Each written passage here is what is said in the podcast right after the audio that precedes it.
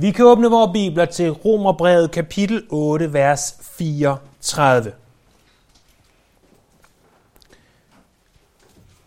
Her skriver Paulus. Hvem vil fordømme? Kristus Jesus er død. Ja, endnu mere.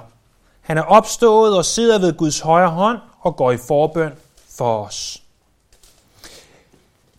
Lad mig indlede med at spørge dig, om du ofte føler dig fordømt. Enten er Gud, eller er Satan. Føler du, du ikke er en god nok kristen? Du tjener ham ikke nok? Du beder ikke nok? Du elsker ham ikke nok? Så er du ikke alene. Så er du en blandt en utallig mængde af kristne, der har det sådan. Du hører en prædiken, og så siger du til dig selv, jeg er ikke god nok. Jeg er faktisk måske den værste kristne, der nogensinde har gået på den her jord. Og på det tidspunkt, hvor du siger det, ja, der træder Satan frem. Og så siger han, ja, hvis du der overhovedet er en kristen. Og så begynder han at fordømme dig for de forkerte, syndige tanker, du har. Og for den synd, du stadig begår. Og han minder dig om, at du ikke er god nok. Hvis det beskriver dig bare en smule, så er Romerbrevet kapitel 8, vers 34 for dig.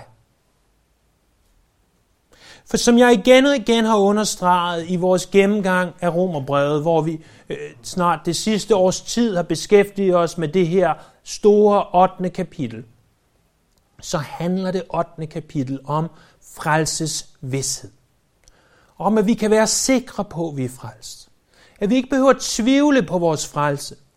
Om vi ikke behøver at stille spørgsmålstegn til, om vi er gode nok. For hvis vi er i Kristus Jesus, så er der ingen fordømmelse. Vers 33 og 34 udgør en enhed. Og da vi for to søndage siden så på vers 33, der stillede Paulus spørgsmålet, hvem er det så, der vil anklage? Hvem er det, der vil anklage jer? Og han siger, det er der ikke nogen, der kan. De kan godt være, at de prøver, og de vil prøve, men der kommer ingen anklager, der holder, fordi I er udvalgt af Gud. Og fordi I er retfærdiggjort ved hans søns blod. Så ingen anklager holder. Sidste gang gik vi i gang med at se på vers 34. Og her stiller han så spørgsmålet, hvem er det så, der vil fordømme? Øh, til det spørgsmål er der fire svar. Fire søjler, eller fire ben på et bord, eller hvad du vil, for at noget står stabilt. De fire søjler, de fire ben, er, at der for det første er det faktum, at Kristus Jesus er død. Ja, endnu mere, han er opstået. Det er den anden. Og den tredje, han sidder ved Guds højre hånd og den fjerde, han går i forbøn for os. De fire ting til sammen danner grundlaget for, at vi ikke behøver blive fordømt. Da jeg indså for nogle søndage siden, at det her ville falde sammen med påske, så tænkte jeg, hvorfor gå en omvej at finde en påskenprædiken fra et andet afsnit i Bibelen, end der, hvor vi egentlig er nået til. Når vi sidste søndag kunne tale om hans død på korset, og denne søndag kunne tale om hans opstandelse, opfarelse og hans tjeneste i forbønden for os. Hvor er det passende? Hvor er det passende? Sidste gang talte vi om det her med, Kristus Jesus er død. Og vi så på, hvem Kristus Jesus er at han er Guds enborgne søn, at han er Gud selv, men at han døde på korset. Vi så, hvordan han døde, den her grofulde, forfærdelige død.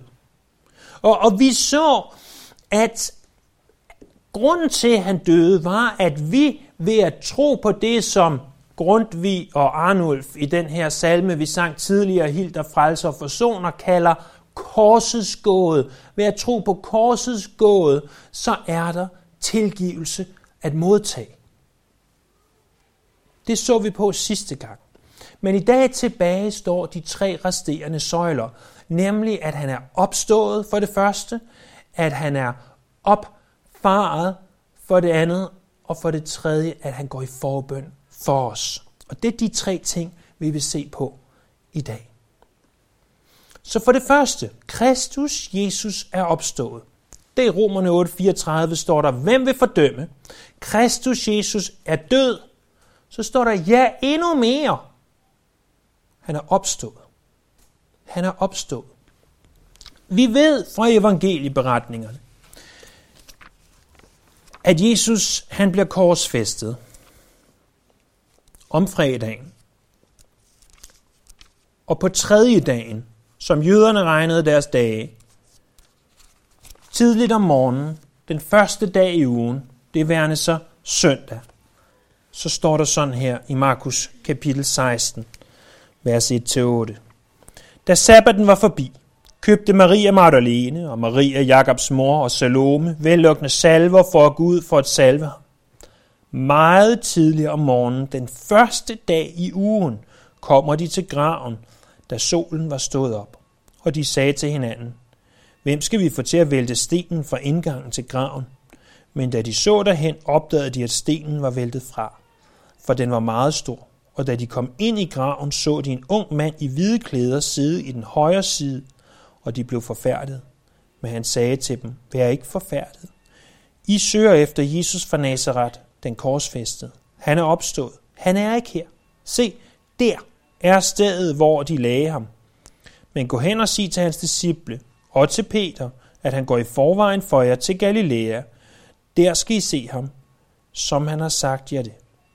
Og de gik ud, flygtede fra graven, for de var rystede ud af sig selv, og de sagde ikke noget til nogen, for de var bange. Øh, vi læser om, hvordan graven var tom. Og det er det, vi fejrer i dag, at graven var tom. Vi må huske, at uden hans død, så er der ingen tilgivelse for synder.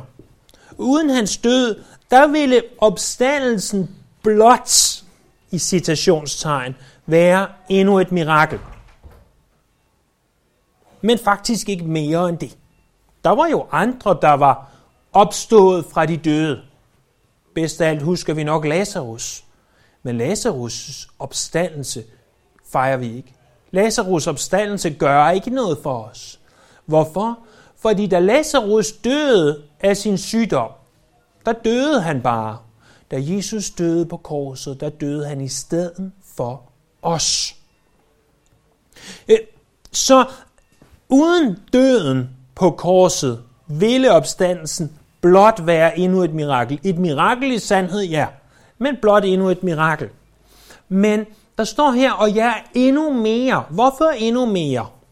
Ikke fordi, at opstandelsen i sig selv er mere end hans død på korset, for uden korset vil vi ingenting have. Men fordi der er mere end korset. Der er noget, der kommer bagefter, nemlig først opstandelsen. I 1. Korintherbrev kapitel 15, der argumenterer Paulus for, hvordan opstandelsen øh, den er essentiel for vores tro. At uden opstandelsen, så vil vores tro være ganske tom. Øh, hvis du nogensinde har forsøgt at tage en vare retur, du kommer derop til kassen, og du lægger varen fint indpakket, så næsten i hvert fald på disken, og, og siger, jeg vil gerne tage den her retur. Og så stiller ekspedienten det irriterende spørgsmål. Har du en kvittering? Hvor til du må sige, nej, det har jeg desværre ikke. Hvor til hun eller han så svarer, jamen kvitteringen er jo beviset for, at du rent faktisk har købt varen i den her butik, og hvilken pris du har betalt for den. Opstandelsen kan ses som kvitteringen for korsfæstelsen – Korsfæstelsen er der, hvor forsoningen bliver skaffet. Hvor opstandelsen er beviset på, at Gud han accepterer korsfæstelsen som forsoning. Vi kan sige, at, Jesus, at korsfæstelsen er der, hvor Jesus han bar din søn i stedet, søn i stedet for dig, og opstandelsen er der, hvor faderen så siger, du er tilgivet på baggrund af det. Det var R.A. Torrey, der skrev, at når jeg ser på korset, så ved jeg, at forsoning er opnået. Men når jeg ser på den åbne grav så, og den opstandende herre, så ved jeg, at forsoning er accepteret. Der er ikke en eneste synd, der bliver holdt imod mig, uanset hvor store mine sønder har været. Øh, opstandelsen gør ikke, at du bliver retfærdiggjort. Det er korset, der gør det. Men opstandelsen beviser, at vi kan blive retfærdiggjort ved korset. Så når den irriterende ekspedient, Satan, siger, øh, øh, øh er der måske virkelig nogen, der har betalt for din synd? Har du måske virkelig fået betalt for din synd? E, eller har jeg noget, jeg rent faktisk stadig kan fordømme dig for? Så tager du kvitteringen, hvorpå der står ordet opstandelse, og vifter den i hans ansigt og siger, ja, den er endeligt betalt. Den er fuldgyldigt betalt. Jeg har beviset her. For Kristus Jesus er død, ja endnu mere. Han er opstået. Det er den anden søjle. Den tredje, vi husker den første er, at han døde. Den anden er, at han er opstået. Den tredje er, at han er ophøjet. Der er ingen fordømmelse. Hvorfor? Fordi han, som der står her i Romerne 8:34, sidder ved Guds højre hånd. Gerne prøve at forklare hvad det betyder, at han sidder ned. I templet, det tempel, som der for eksempel stod på øh, Jesu tid, der var der ikke en eneste stol. Præsterne, de skulle ikke sidde ned. Præsterne, de skulle arbejde. Deres arbejde sluttede aldrig. Morgen og aften, ja dagen lang, der skulle de arbejde. De skulle arbejde for at behage Gud. De skulle arbejde for deres sønder. Adersheim, han beskriver en dag i templet således, at dagen den begynder med bøn. I aften i forvejen, der har man kastet lod om, hvem af præsterne, øh, der fik lov til at rengøre både brændofferalteret og vaskefadet. Det inkluderer blandt andet, at man fjerner kul for dagen før. Så på et tidspunkt, så bliver portene til templet åbnet, og på det tidspunkt, der bliver morgen, øh, morgenofferlammet slagtet. Det gør man ved at skære halsen over på det, dræne blodet i en gylden skål. Øh, blodet, øh, noget af blodet bliver så sprinklet, altså man tager, dypper fingrene i det, dypper noget i det, og gør øh, noget i den her stil på alteret, øh, brandofferalteret. Resten af blodet, det man ikke har sprinklet, det hælder man så ved alderets fod. Samtidig inde i selve templet, der er andre præster i gang med at rengøre både røgelsesofferalteret og lysestagen. Hver morgen brugte man omkring 250 gram røgelse, og det er altså en kostbar størrelse, det her røgelse. Det gjorde man også hver aften. Der var helt bestemte regler for, hvordan lysestagen skulle rengøres, således at intet af lyset nogensinde gik ud. Noget var tændt, noget var slukket, indtil alle syv kunne være tændt igen. Ude i gården, der har man gjort klar til, efter man har slået lammet ihjel, at slagte det, øh, salte det, tage skinnet af det, hænge skinnet op, partere dyret, ofre dyret på alderet, efter en yderligere bøn reciterer man øh, det, som er Israels trosbekendelse, der kendes som Shema. Hør Israel, Herren var Gud, Herren er en. Øh, og så kaster man lod om, hvem der skal ofre røgelsen. Øh, det er det, vi ser i historien om Johannes døberens far, Zakarias, som løjet falder på, og han får lov til at gå ind som præst i templet og ofre røgelsen. Det er der så en, der gør. Øh, og så det gør man ved at tage kul for brændofferalteret. Man tager det med ind i en skål, ind i selve templet, og bruger det til at antænde det her røgelse, som skulle dufte godt. Herefter var der igen en række velsignelser og bønder, og til sidst slutter morgenen af med sang og musik. Efter dette som jeg tror, I kan godt fornemme, rimelig omstændige morgenritual. Så begynder det virkelige arbejde. Alle de private mennesker, som kommer for at sige, jeg har syndet, her har jeg en due, her har jeg et lam, og så videre. Jeg gerne vil ofre til Herren, til hvilket præsterne assisterer. Det fortsætter man med, indtil man ved aftentid gentager stort set alle de samme mange ting, som vi lige har talt om. Nej, der var ikke tid til at sidde ned i templet, der skulle arbejdes. Så står der, at det er ved den højre hånd. Vi ved, at Jesus sidder ved faderens højre hånd. Øh, det er et billede taget fra kongernes verden, hvor den, der sad til højre for kongen, havde en speciel betydning. En speciel status. Det er noget, vi læser om gentagende gange i Bibelen, at øh, blandt andet i salme 110, vers 1, Herren sagde til min herre, sæt dig ved min højre hånd, indtil jeg får lagt dine fjender som en skammel for dine fødder. I Apostlenes Gerninger 7:56 i forbindelse med Stefanus står der, at han sagde, nu ser jeg himlen åben, og menneskesønnen stå ved Guds højre side. Og i Hebræerne 8:1, hovedsagen i det, der siges, er, at vi har sådan en ypperste præst, der sidder ved højre side af den højeste trone i himlen.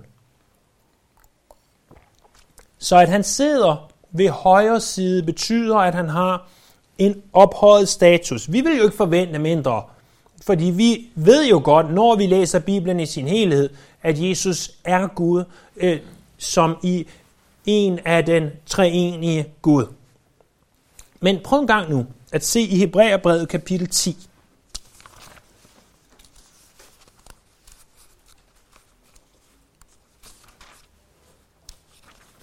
Hebræerbrevet kapitel 10, vers 11. Fordi Godt nok, at vi ved, at præsterne aldrig sad ned. Godt nok, at vi ved, at ved højre hånd, der sad dem, som øh, havde en speciel status. Men hvad betyder det? Hvad betyder det, at han er taget op og sidder ved Guds højre hånd? Prøv nu at se her i Hebræerbrevets 10. kapitel 11. vers.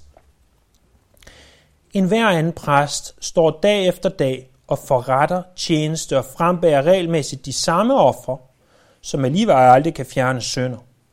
Men denne præst, altså Jesus, har frembåret et eneste eviggyldigt offer for synder, og derefter taget sæde ved Guds højre hånd, hvor han kun venter på, at hans fjender skal blive lagt som en skammel for hans fødder. For ved et eneste offer har han for altid ført dem, han helliger, til målet. Dag efter dag, så står præsterne op hver eneste morgen, går hen til templet, offrer. Gør alle de her ting, vi taler om. Dagen lang offrer de. Hvorfor? Fordi de ikke kan få tilgivelse for deres sønder, så de må dække over deres sønder. De må skjule dem, om du vil. De må gemme sig bag de her ofre. Men Hebræerbrevet fortæller os, at den her præst, nemlig Jesus, han frembærer et eneste eviggyldigt offer, og det offer, det er altså nok til, at han nu kan sætte sig ned. Han er færdig. Kan I huske, hvad han råber fra korset? Han råber, det er fuldbragt. Det er fuldbragt. Nu er der betalt for synden. Nu er det nok.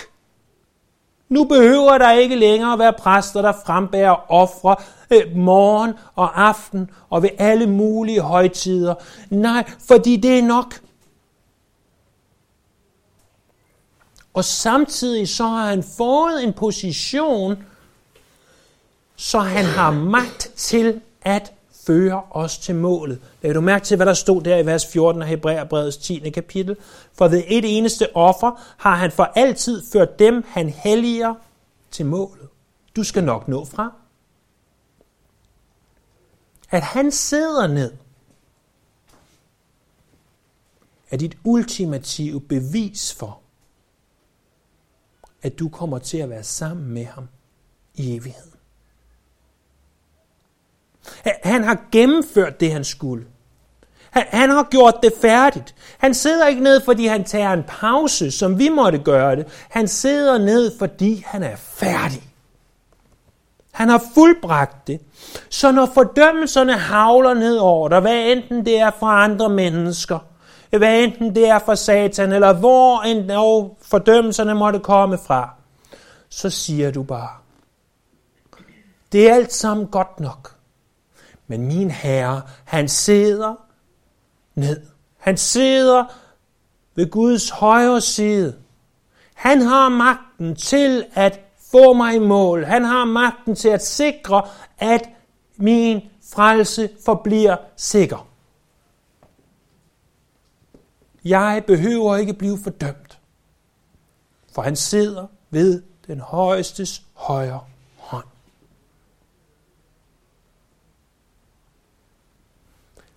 Den fjerde og sidste søjle, det er, at Kristus Jesus er gået i forbøn for os. Tilbage i Romerbrevet kapitel 8, vers 34, har vi læst, ja endnu mere, han er opstået, det var nummer to. Han sidder ved Guds højre hånd, det er nummer tre. Og nummer fire, han går i forbøn for os. At han går i forbøn for os, er der ikke så meget at tale om et forsvar, som der taler om noget andet. Et forsvar ville være, at hver gang du syndede, så vil Jesus være nødt til at gå ind foran faderen og sige, ja, men husk nu, at jeg døde for ham. Men, men det er der godt nok andre steder i Bibelen, der henter til, at det måske er sådan, men det er temmelig sikkert ikke det, der tales om her. For vi har jo allerede hørt, at han er død, at han er opstået, at han sidder ved Guds højre hånd. Så der er ikke behov for yderligere forsvar. Så hvad tales der om her, når han beder?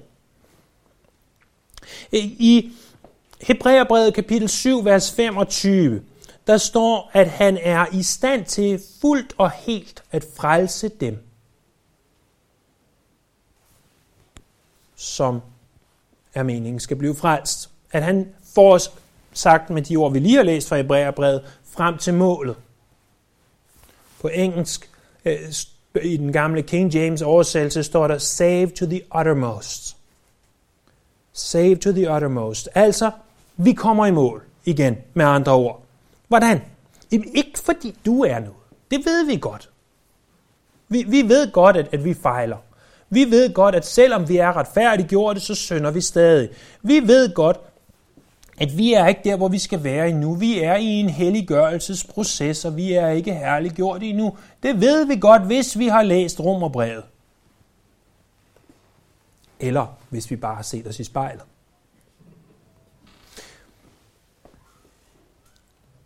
Men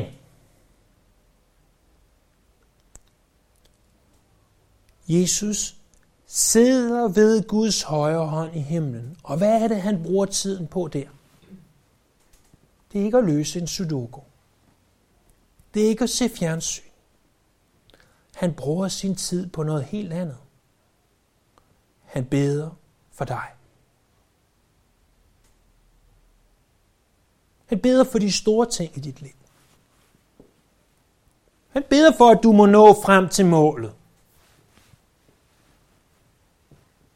Og hvad du ellers måtte anse for store ting i dit liv. Men jeg tror også på, at han beder for mindre ting.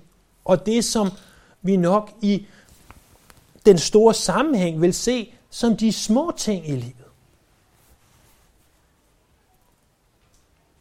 Hvis ingen andre beder for dig, så beder Jesus for dig. For at han vil fuldt frelse dem. For at vi vil nå over målstregen. Og, og hvis du vil have et indblik i, hvordan han beder for dig, så brug den her hellige søndag eftermiddag på at læse det 17. kapitel i Johannes evangeliet. Der kan du se, hvordan han beder for dig. som han bad den sidste aften, inden han skulle dø. Sådan beder han stadig for dig.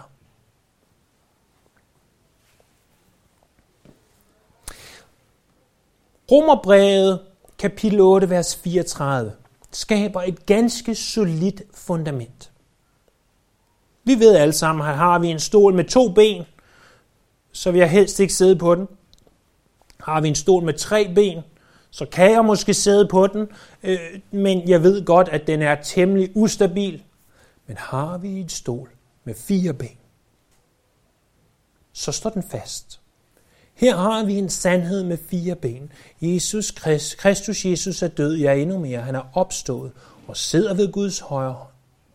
og går i forbøn for os. Øh, vi kan opsummere det her med fire forskellige nøgleord. Vi kan sige for det første, at din frelse er opnået ved, at Kristus Jesus er død. Vi kan sige for det andet, at din frelse er godkendt ved, at Kristus Jesus er opstået. Vi kan sige, at din frelse er tilstrækkelig ved, at Kristus Jesus sidder ved Guds højre hånd. Og vi kan sige for det fjerde og sidste, at din frelse er vedvarende ved, at Kristus Jesus beder for dig. Når Gud har retfærdiggjort os, erklæret os retfærdige, så mister al form for fordømmelse sin kraft. Og jeg har et ord til dig, som konstant betvivler, om du er god nok. Det er ikke et tegn på din store ydmyghed. Det er et tegn på din vantro. Fordi Bibelen gør det ganske klart, at hvis du er i Kristus Jesus, så kan intet, intet Tag dig ud af ham igen. Hvis du ikke tror, det er sandt, så kom igen næste søndag, hvor vi vil se på, at det er ganske, ganske sandt. Intet kan få os ud. Men jeg vil også gerne slutte med at sige, at det første skridt imod frelses vidshed er, at du ved, du er frelst. Det vil sige, at du tror på, at korset er tilstrækkeligt. På et tidspunkt talte jeg med en og siger, jamen tænk bare på, at du ved at tro på korset, kan få tilgivelse for dine sønder. Ah, det er jo ikke, altså, korset, er, er det virkelig nok til alt det, jeg har gjort? Ja, og meget mere til. Det er jo derfor, vi kalder det for korsets gåde. Det, det er jo ikke noget, vi kan forstå med vores forstand. Det er noget, der må åbenbares for os. At korset er tilstrækkeligt for at betale for dine sønder. Hvad skal der til for, at du bliver frelst? Du må tro på, at korset er nok. Du må tro på, at korset er nok. Fordi hvis du først har troet på det, og du ved, du tror på det, og anklagerne og fordømmelserne havler ned over dig, så kan du stå fast og sige, ingen anklager vil holde. Ingen fordømmelser vil nå mig. Hvorfor? Fordi Kristus Jesus er død. Ja, endnu mere. Han er opstået og sidder ved Guds højre hånd og går i forbøn for mig. Lad os bede. Himmelske Far, skaber Gud.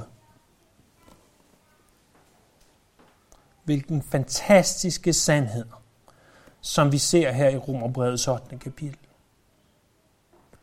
Der er en grund til, at det her kapitel bliver kaldt for Bibelens Mount Everest. Toppen af Mount Everest. Ganske simpelt. Det er så stort, det er så mægtigt, det er så vidunderligt, at vi slet ikke kan få armene ned her. Må vi tilbede dig for det her. Ikke bare dagen lang, men livet langt. Og når vi fejler, når vi føler os fordømt, må vi tage den kvittering her.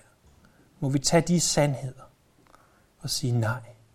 Jeg behøver ikke føle mig fordømt. For jeg ved, at du har sejret på Golgata, og at graven den er tom.